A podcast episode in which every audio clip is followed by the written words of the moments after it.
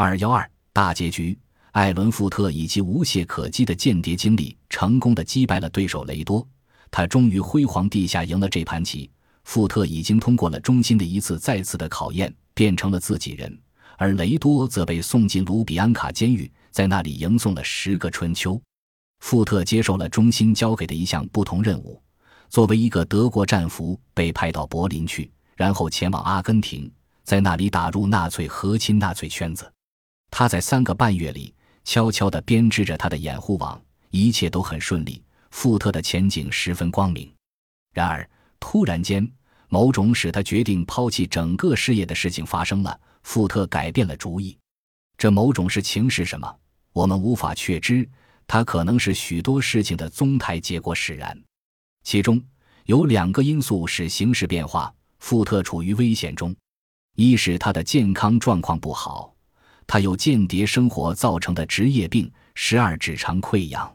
再者，西斯回到了莫斯科。西斯曾为英国情报局工作过，且知道瑞土间谍网是如何被英国人利用了的。他很可能把怀疑的矛头指向富特。如果这个事故发生，那么富特不论是在柏林还是在阿根廷，都没有多少时间好活了。一九四七年十月三十日。富特回到英国后，瑞土政府设在洛桑的第一师军事法庭进行了第二次间谍审判。主要被告富特和雷多因故没有到庭，审判仿佛是一场闹剧。富特回到了英国，满怀信心地等待着他的嘉奖令，但是他罕有等到，一直到临死也没有等到。双重间谍从来就是不能被信任的，变成双料货。这一事实本身不可避免地包含一种妥协，这粒妥协在事后又是那么的难于向自己真正的主人解释。最后，情报圈子里的人终于赏赐给富特一个农业渔业部行政官员的职位，这个工作就像把一只鹰关进了蝈蝈的笼子里一样。一九五六年初，富特似乎时来运转，有人给他提供了一个到美国去讲授谍报学的旅行机会。这个旅行前景使富特十分的激动，但富特的溃疡已经不能使富特像以前那样行动自如了。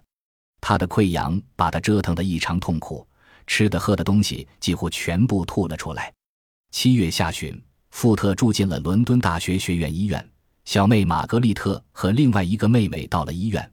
富特抬起眼皮看了看缠在自己腹部的绷带，对他们说了最后一句话。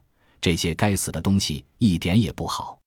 一九五六年八月一日凌晨，富特安静地故意扯下了他憎恶的绷带，一个人悄悄地躺在病床上死去了。死亡证上的死因是十二指肠穿孔引起的急性腹膜炎，没有验尸。他死时五十一岁。富特应该是多血之型的人，热情奔放，冒险精神极强，而文足智多勇。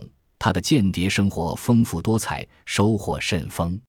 但作为双重间谍，尽管他有足够的机智和精力，加之极富个人魅力，在英苏双方情报机关间周旋而游刃有余，但也免不了被怀疑、冷落的命运。